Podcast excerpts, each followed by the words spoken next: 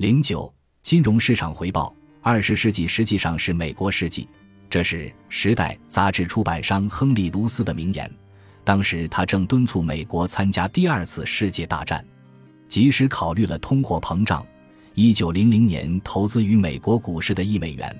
今天的价值也将达到八百六十二美元。统计数字本身就是一个强有力的线索。投资于金融市场，是个人推动社会经济进步的一种简单方式。而且那些投资于美国股市的人也都获得了丰厚的回报。然而，孤立的考察这种统计数据，就像关注奥运冠军所创造的记录却不清楚这一记录背后的故事一样。美国的实践远非一帆风顺，而且我们必须将其放在适当的历史背景和全球背景中加以理解。根据迪姆森、马什和斯汤顿的研究，在二十世纪初。从经济规模来看，世界上最大的五个金融市场分别是美国，不包括其广大殖民地的英国、俄罗斯、大英帝国王冠上的宝石的印度、法国。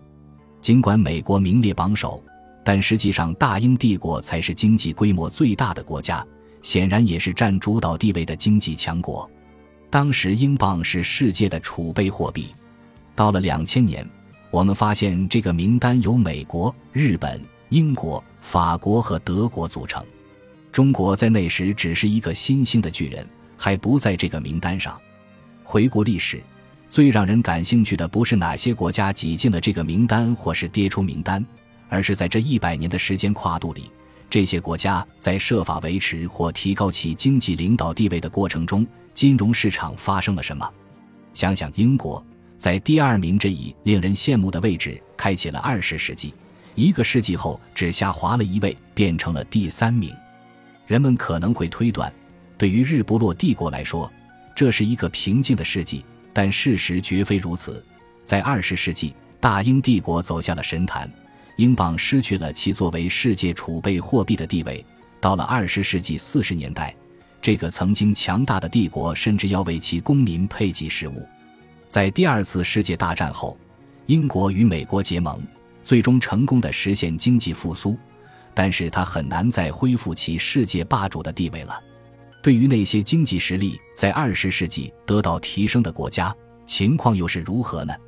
这些国家也绝不是稳定和繁荣的绿洲。一九零零年，日本甚至不在经济强国十强之列。尽管日本在第二次世界大战中损失惨重，日本帝国主义土崩瓦解。但是它却实现了经济的迅速崛起，并于二十世纪末占据了世界经济强国第二名的位置。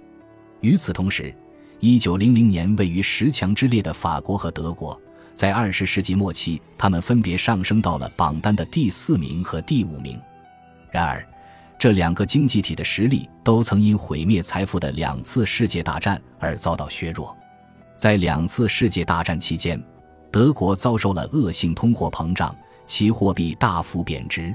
比如，在一九二三年十一月的柏林，买一块面包竟然要花费四千二百八十亿德国马克。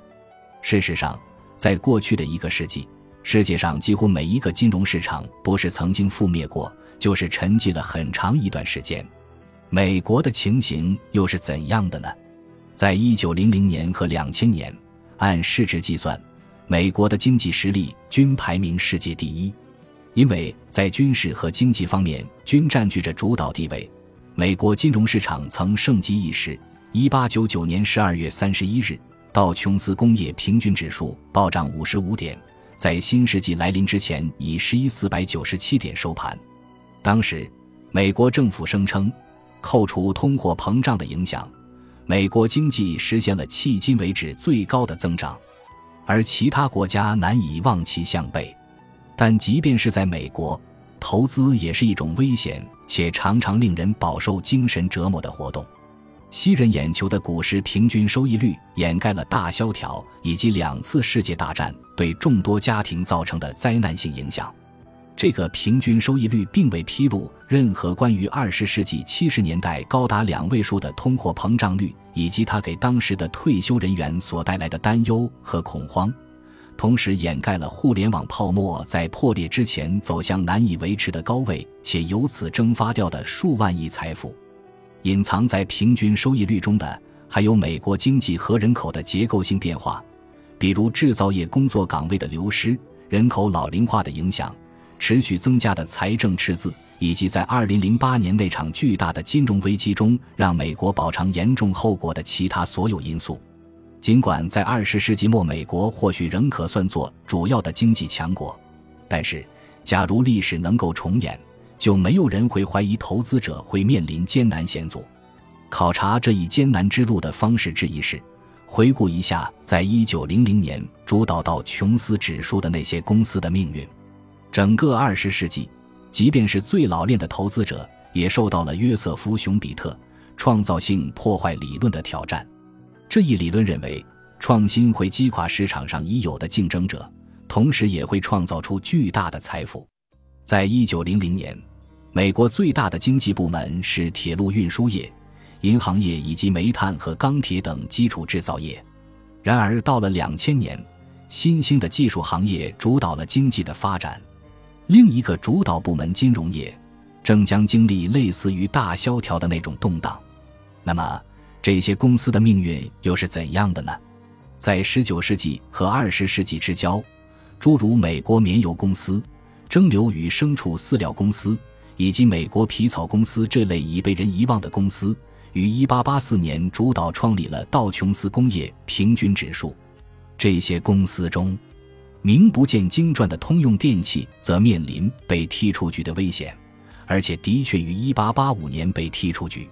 但是，通用电气却于1907年回归到琼斯指数，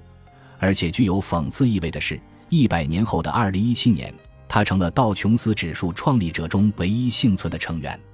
事实上，到2000年底，道琼斯指数计算的是完全不同的三十只股票的平均指数，其中名号最大的当属汽车制造商通用汽车公司，它在那一年实现了60亿美元的净利润。即便如此，它也摆脱不了创造性破坏的影响。二零零九年，通用汽车公司宣布破产，股东们持有的股份瞬间化为泡影。不过，仅仅一年以后，在政府的大规模救助下，该公司剥离了沉重的债务负担，筹集到二百零一亿美元，这是当时美国历史上规模最大的首次公开募股。